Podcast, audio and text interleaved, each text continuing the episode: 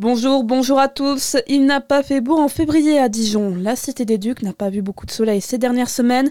Seulement 143 heures d'ensoleillement ont été enregistrées par Météo News sur les trois derniers mois, soit un déficit de plus de 30% par rapport à la normale. Une nouvelle arnaque à Dijon. Les forces de police lancent un message de vigilance, en particulier auprès des personnes âgées.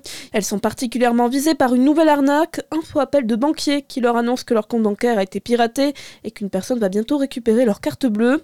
Au moment de dérober la carte, certains demandent le code et coupent la carte bleue en faisant attention de ne pas casser la puce. En échange, ils donnent une fausse carte. Les autorités demandent aux proches de personnes à risque de les prévenir. Le journaliste dijonnais Antoine Galindo a été libéré. Il est arrivé hier à Paris. Ce journaliste du média Africa Intelligence était retenu en Éthiopie depuis une semaine.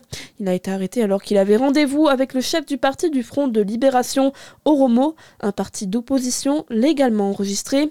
Mais selon les autorités, il était soupçonné de conspirer pour créer le chaos. Dans l'actualité également, l'arrêté sur les métiers en tension, incluant le secteur agricole, a été publié au journal officiel. Quatre familles professionnelles du secteur sont désormais considérées comme métiers en tension sur tout le territoire, détaille le ministère de l'Agriculture dans un communiqué. Sont concernés les agriculteurs, les éleveurs, les maraîchers et horticulteurs, et les viticulteurs et arboriculteurs. Elle est attendue ce matin au Salon de l'Agriculture. Valérie Ayé, fraîchement nommée tête de liste Renaissance aux prochaines élections européennes. Dans le même temps, la coordination rurale maintient la pression sur le gouvernement. Une mobilisation est prévue à 14h, place de la République à Paris.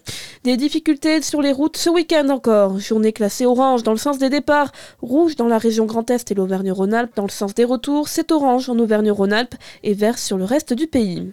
Et puis un mot de basket, et après trois semaines de trêve, l'élan Chalon est de retour sur le terrain. Il se déplace ce soir dans Pas-de-Calais et pour débuter cette dernière ligne droite du championnat, ils affrontent le Portel.